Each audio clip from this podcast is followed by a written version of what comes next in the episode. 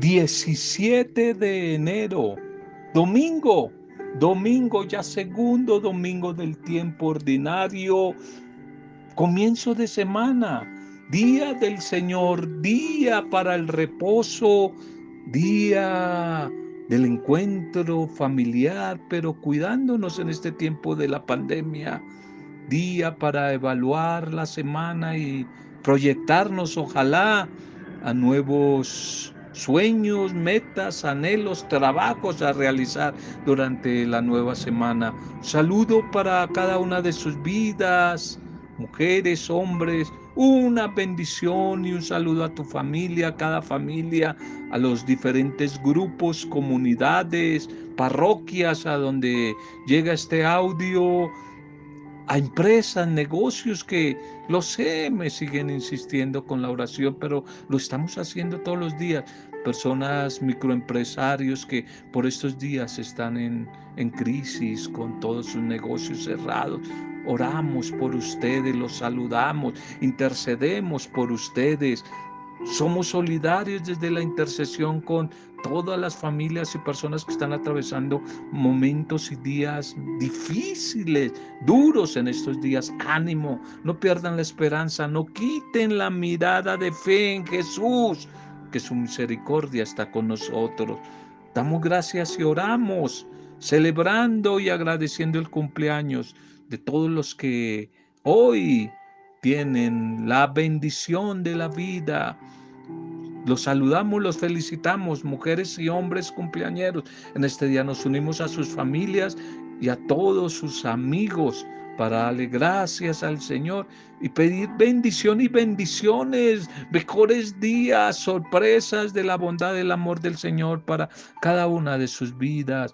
Nos unimos a cualquier tipo de aniversario que estén celebrando, de pareja, una Pascua eterna, la partida de la casa del Señor de cualquier persona. Oramos, oramos por cada una de esas situaciones, por cada una de sus vidas. Saludos para las diferentes comunidades. Allí en los azafranes, hoy quiero enviar un saludo a ellos, a Aura Cecilia, a Media, a Rubiela, a Marta, no sé, creo que todavía andas por aquí. No sé si ya te fuiste a Luz Marina García. Bueno, a todas estas bellas personas de los azafranes, un saludo para ustedes, una bendición. Que el Espíritu del Señor anime y traiga mejores mejores eh, oportunidades y mejores momentos a sus vidas, a sus familias, cada uno de sus familias. Hoy oramos allí de, de la gente de Azafranes, oramos por todas las familias de ustedes. Hoy les recordamos y les motivamos a que no pierdan la mirada, no pierdan la mirada en Jesús el Señor. Vámonos directamente al mensaje de hoy. Titulemos el mensaje Testigos de Cristo, signos de esperanza para el mundo. Testigos de Cristo, signos de esperanza, de esperanza para el mundo. Segundo domingo ya del tiempo de llamado ordinario. La primera lectura hoy es de Samuel, el profeta Samuel, Antiguo Testamento. Primera de Samuel 3, 3, 10 y 19. 3, 3 y 19. Bien, testigos de Cristo, signos de esperanza para el mundo. ¿Cómo necesita esta sociedad posmoderna, contemporánea de hoy? ¿Cómo necesita más que gente que repita de memoria dogmas, doctrinas, textos bíblicos como loros, como pericos? Cómo se necesita más bien gente testigos. Testigos es el que vive, testigo es el que experimenta un hecho, testigo es el que ha escuchado, el que ha visto, el que está viviendo. Decía el Papa Pablo VI, una encíclica muy bella sobre la iglesia. Evangelii Nunciandi, Evangelii Nunciandi de Pablo VI decía que el mundo y la iglesia tiene muchos sacerdotes, que no necesita teólogos más, que el mundo clama urgentemente, es testigos, testigos del amor de Dios, gente que no hable más del tema, sino que lo viva y viviéndolo, contagie, anime a otros a que también lo viva. Necesitamos testigos en el mundo de hoy, personas comunes y corrientes como tú y yo, que quizás no vengan con simples consejos, propagandas o palabras aprendidas, sino que desde su propia vida, que con la fuerza del Espíritu Santo aporten su experiencia de vida, que puedan decir con claridad, con su propia vida, yo les invito a hacer esto porque yo lo he experimentado, yo lo he vivido, lo estoy viviendo. He descubierto a Cristo, lo he descubierto. ¿Cómo necesitamos de esos nuevos profetas de hoy? Profetas que vivan, experimenten lo que tanto se habla. Profeta es el que vive, es el que siente la fuerza de Dios en su vida. Es el que comunica con su palabra lo que está experimentando. ¿Cómo necesitamos hoy ese tipo de personas? Testigos de Cristo, signos para sembrar esperanza en el mundo. Y la primera lectura de hoy de Samuel, quien fue portador de la palabra para el pueblo en un momento de crisis, de crisis de la comunidad el de la adaptación a una nueva existencia, el de reinventarse en una época difícil, el paso de la federación de tribus, ¿se acuerdan? Que el pueblo se va formando allí en la tierra prometida en torno a una experiencia que se va a llamar la experiencia tribal tribus, en torno a las doce hijos de Jacob las doce tribus, la experiencia tribal, donde intercambiaban productos una tribu con la otra, etcétera. La federación de tribus, que más adelante va a dar eh, eh, cabida a lo que se va a llamar la monarquía. Ya ya aparece la vocación de Samuel. Samuel que significa el que escucha, el que escucha, Dios que escucha y el que sabe escuchar. Este Samuel eh, su vocación, su ministerio, está encuadrado dentro quizás de un marco de contrastes, sencillez, pero al mismo tiempo majestuosidad, sencillez y sublimidad, serenidad y, y al mismo tiempo como cierto dramatismo, silencio y bulla, silencio y elocuencia, reposo, quietud y dinamismo. Todo siervo debe abrir su oído, todo servidor, servidora, abrir su corazón, su oído para sintonizarse con la voz del Espíritu Santo.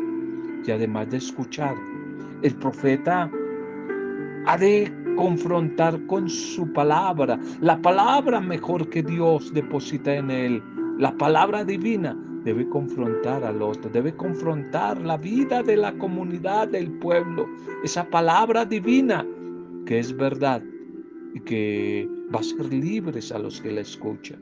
Esa es la primera lectura. La segunda lectura, la segunda lectura es Primera de Corintios, Pablo a la comunidad de los Corintios. Capítulo 6, 13 al 15 y 17 al 20. Primera de Corintios capítulo 6. Bien, aquí Pablo invita a la comunidad de Corinto a reflexionar acerca de, del cuerpo, del cuerpo, templo del Espíritu Santo. El cuerpo humano es el templo sagrado. Lo va a decir desde esta misma carta en el capítulo 3. ¿No saben ustedes que ustedes son el templo más sagrado que tiene Dios? Y el que le haga daño a ese cuerpo, Dios se va a encargar de enjuiciarlo y de destruirlo. La vida humana, el cuerpo humano como el templo más sagrado, el templo vivo del Espíritu Santo. Ese Espíritu de Dios mora en el ser humano. La vida es sagrada. La vida es sagrada porque viene de Dios, que es el templo más sagrado y preciado que Dios tiene. El ser humano lo invita aquí San Pablo a que sea consciente de eso, respetando y animando las facultades, los talentos, pero también las diferencias y las debilidades de la otra persona como templo. Por eso no ha quedado abolida la preocupación que se tenía por estar puros, puros, prestos a escuchar el Evangelio.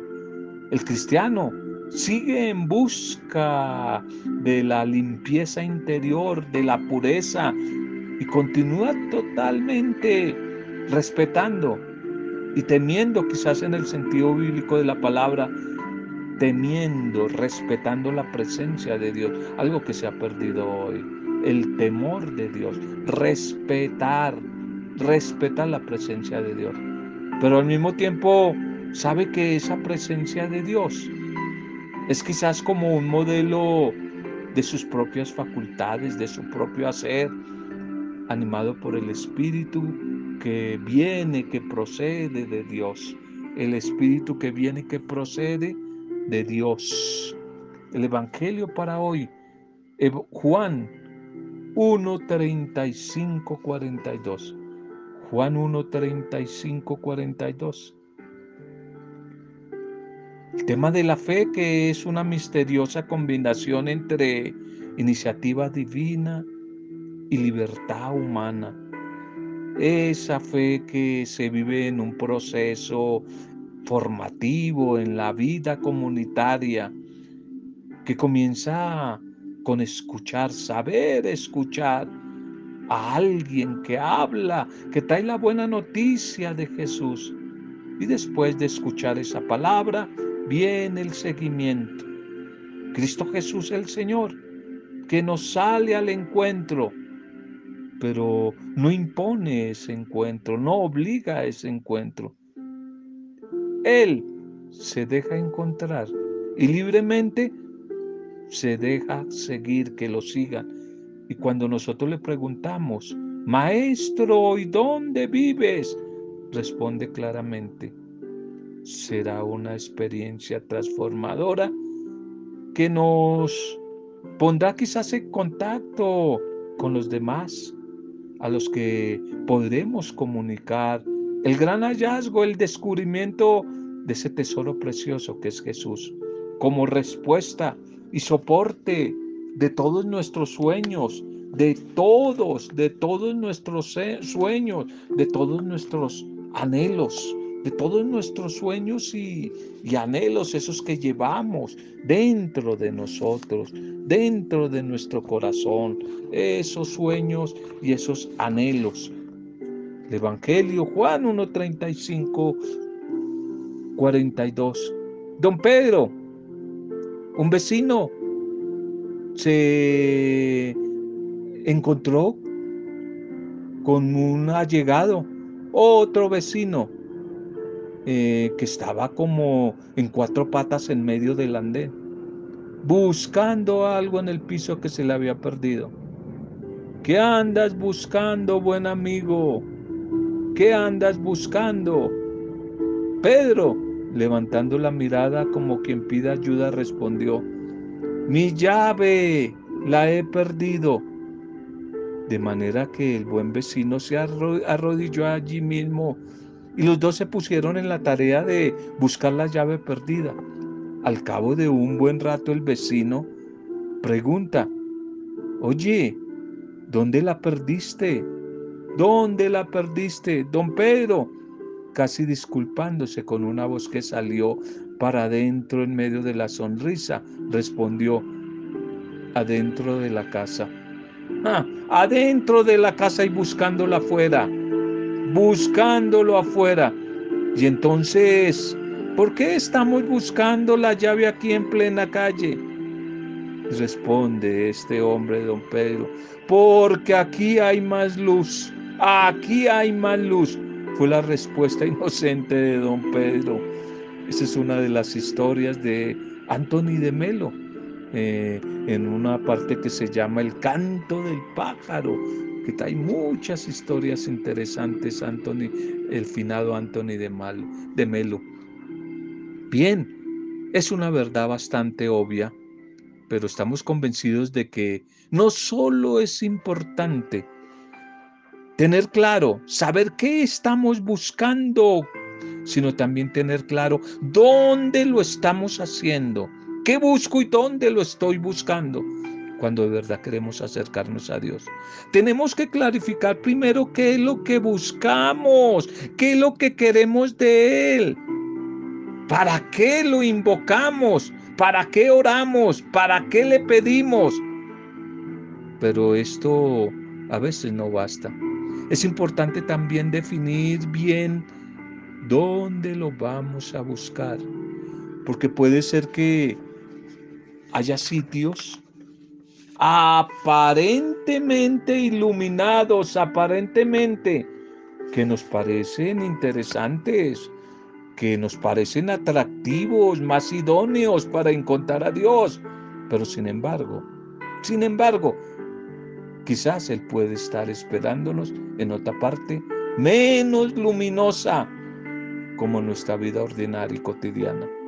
El caso, lo que le pasó a don Pedro, buscando su llave en la luz de la calle y la llave estaba en la oscuridad dentro de la casa. A veces algunos solemos comenzar algunos encuentros, retiros, eh, cursos, seminarios, qué sé yo, inquietando a la gente, proponiéndoles a las personas esta pregunta, ¿qué estás buscando? Lo que Jesús hoy en el Evangelio le dice a los que lo quieren seguir. ¿Qué están buscando? ¿Por qué vienen a este retiro? ¿Por qué vienen a la Eucaristía? Podía preguntar el sacerdote. ¿Por qué oramos todos los días? ¿Qué buscamos? Hay que preguntarse el por qué. ¿Por qué buscamos? ¿Qué están buscando? Pregunta el Señor.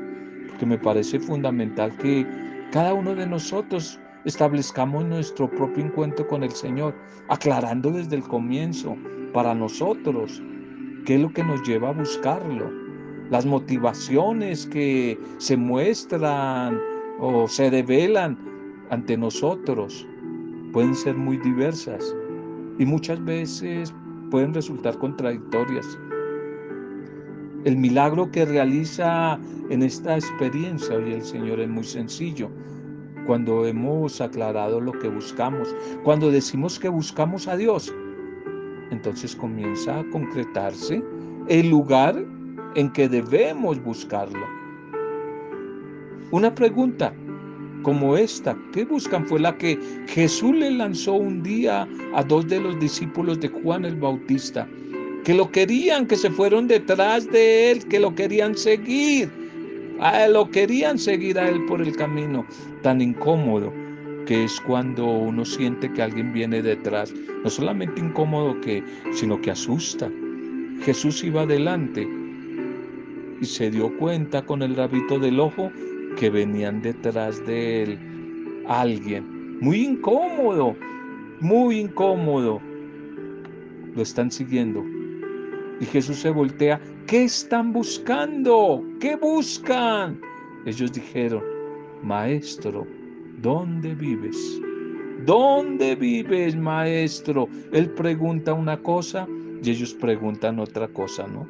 Él pregunta qué buscan y ellos terminan preguntando en qué barrio, dónde vives, en qué apartamento, dónde vives. Eso me recuerda a una canción de alguien que me gusta mucho, la hermana Glenda, esta religiosa chilena que tiene un, toque de Dios maravilloso, que transmite una experiencia muy profunda de Dios a través de su música. Y tiene un canto, no sé, tiene, que tiene un estribillo que se va repitiendo muchas veces. Maestro, ¿dónde vives? Maestro, ¿dónde vives? Y quizás termina diciendo, ¿dónde está el Señor? ¿Dónde iré a buscarle? Indícame el camino indícame el camino. ¿Dónde vives? La respuesta del Señor a estos discípulos de Juan fue, ¿quieren saber dónde vivo? Vengan y lo verán. Vengan y lo verán. Fueron detrás de él y vieron dónde vivía y pasaron con él el resto del día. Y dice que fue tan importante ese encuentro que da hasta la hora como las cuatro de la tarde. Es que es demasiado importante e inolvidable el tiempo y el día donde tuvimos ese encuentro que marcó la vida. Yo les he contado a ustedes 17 de diciembre, mi cumpleaños espiritual del año 84. Viernes, viernes, parroquia San Carlos Borromeo, barrio Villaluz, 7 de la noche. Y quizás yo le cuento a la gente cómo estaba vestido ese día. Me acuerdo que estaba vestido de café. Aquí dice que eran como las 100, como las 4 de la tarde. Eso no se olvida. Se olvidan otras cosas, pero el día del encuentro con el amado, el día del encuentro con el que marcó nuestra vida, nunca se olvida. Nunca se olvidan como las 4 de la tarde.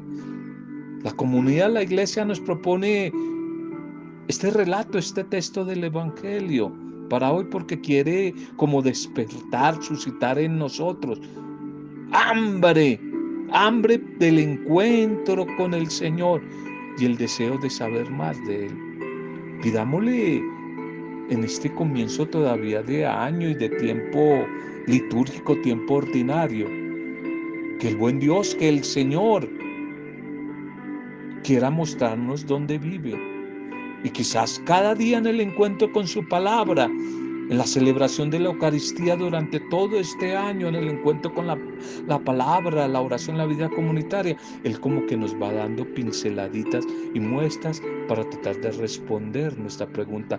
¿Dónde vives? Vengan y lo verán día a día, día a día lo vamos descubriendo, día a día lo vamos experimentando. Vengan, vengan y lo verán. Vamos conociendo Conociendo vamos amando y amando vamos sirviendo. Conocer, amar y servir.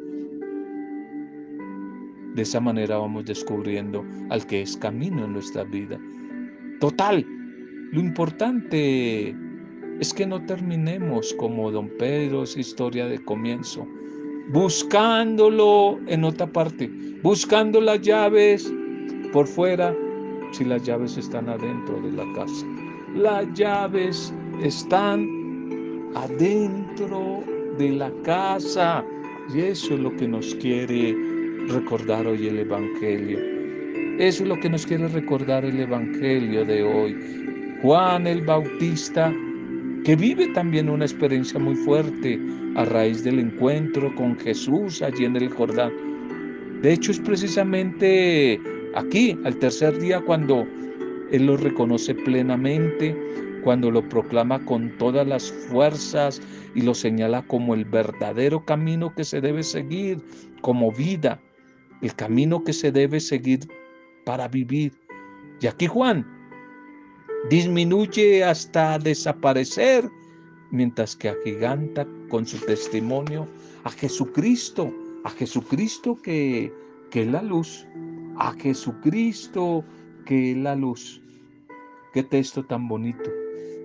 Texto muy bonito el de hoy, que nos habla de acogida, de testimonio de, del Bautista, de testimonio de Jesús, testimonio de los mismos discípulos de Juan.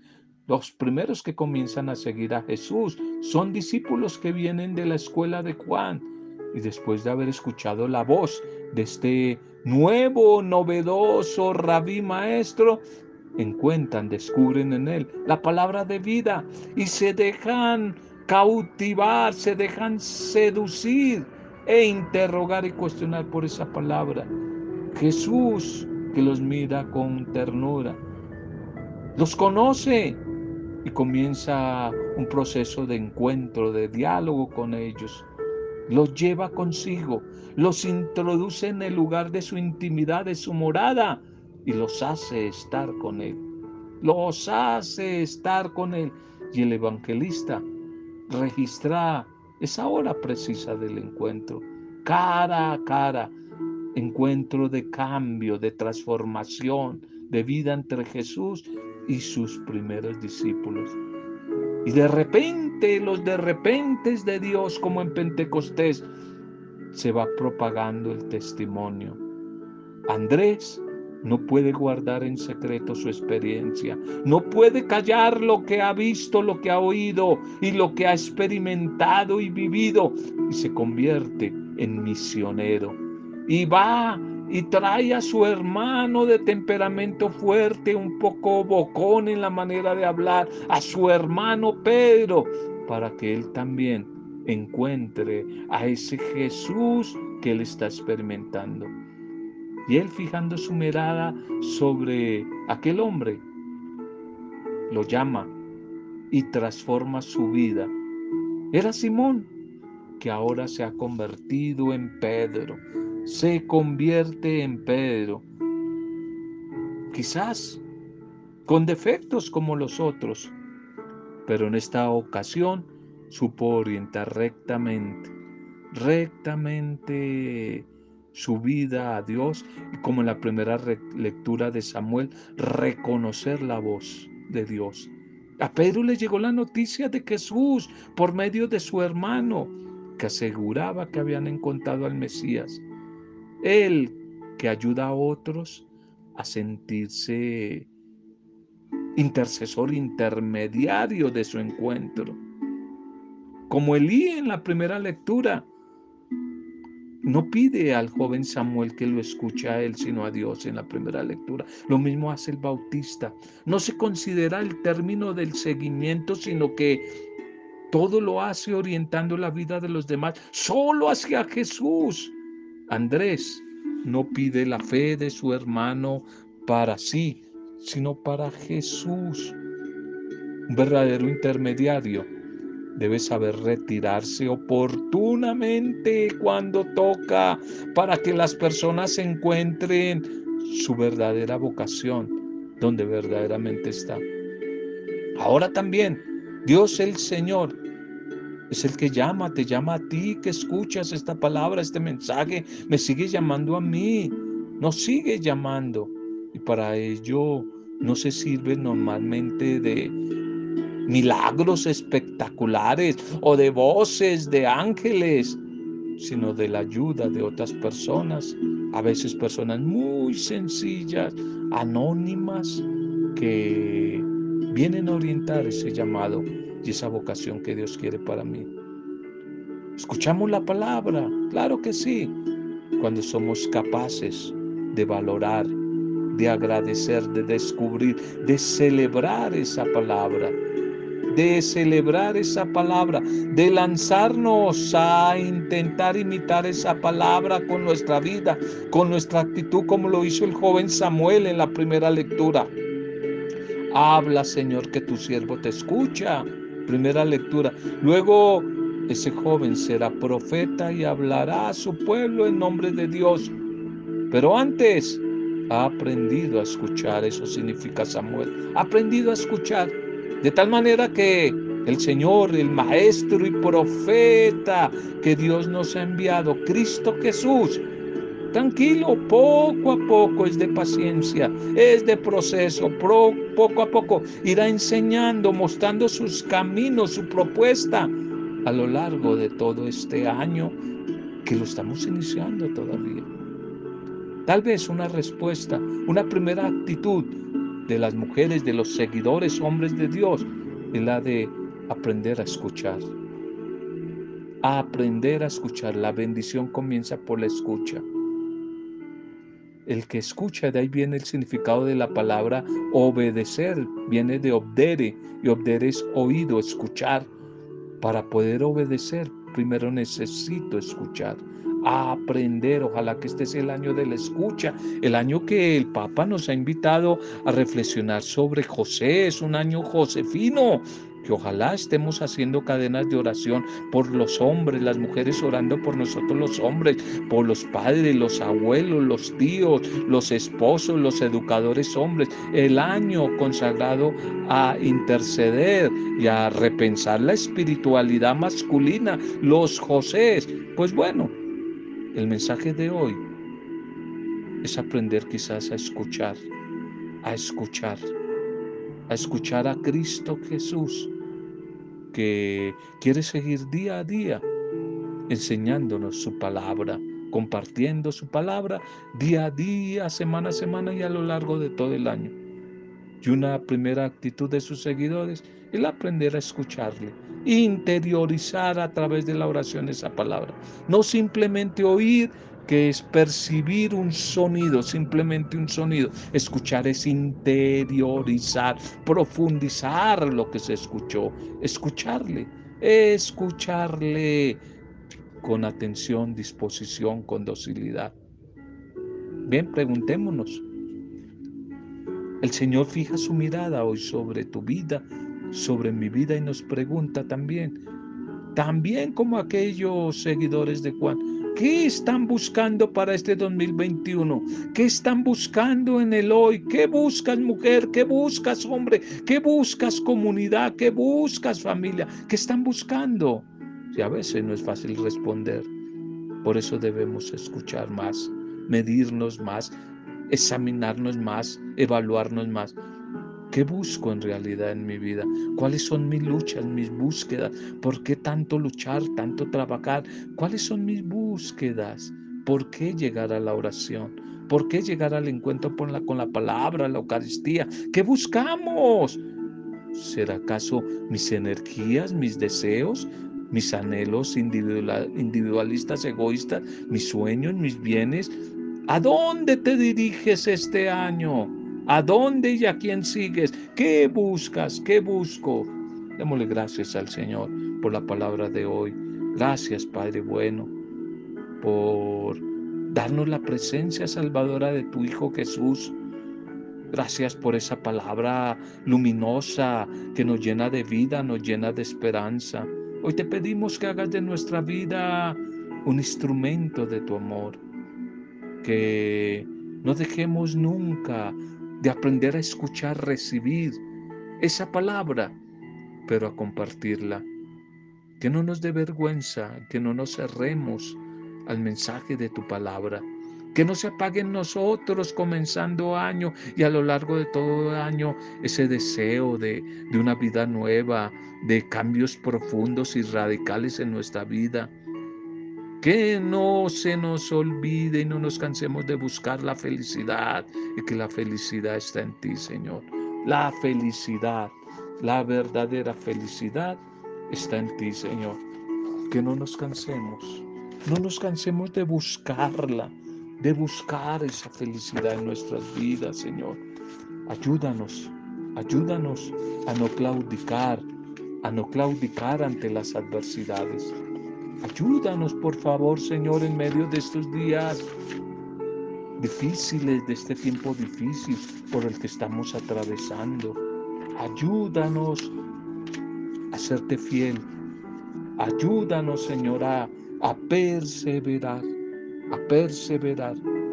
Sabemos que tú estás en medio de nosotros y que a veces pareciera que te haces el encontradizo para convocarnos, llamarnos a tu proyecto de vida, tu proyecto de perdón, de restauración para todos. Reconocerte a ti como el Cordero de Dios, es decir, Señor, aquel por quien nos veremos libres del pecado y reconciliados con el Padre.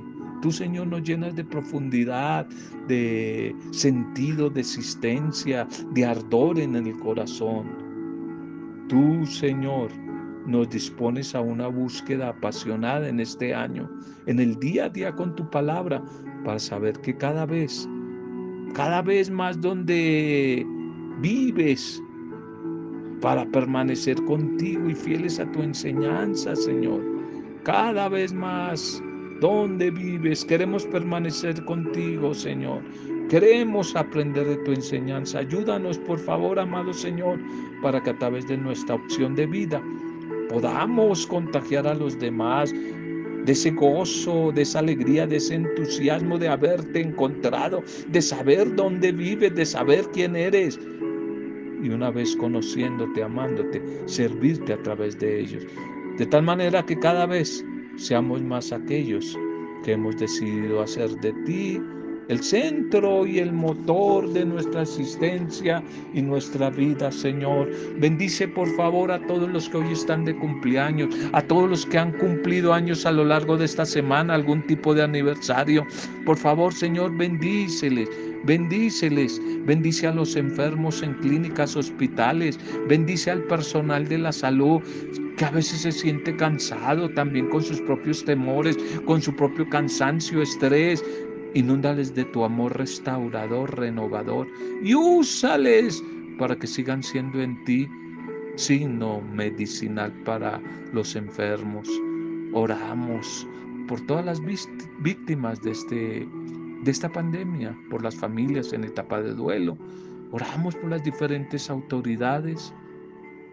Oramos por esa tan anhelada vacuna que a veces para algunos es muy confusa, Oramos, Señor, buscando la definitiva solución y vacuna a nuestra existencia humana, que es la vacuna de tu amor, la vacuna de tu perdón, la vacuna de la reconciliación, la vacuna de tu proyecto de vida en nosotros, Señor. Oramos por los desempleados, los migrantes, los que la están pasando muy mal, los campesinos, los indígenas, los pequeños comerciantes, quebrados por estos días.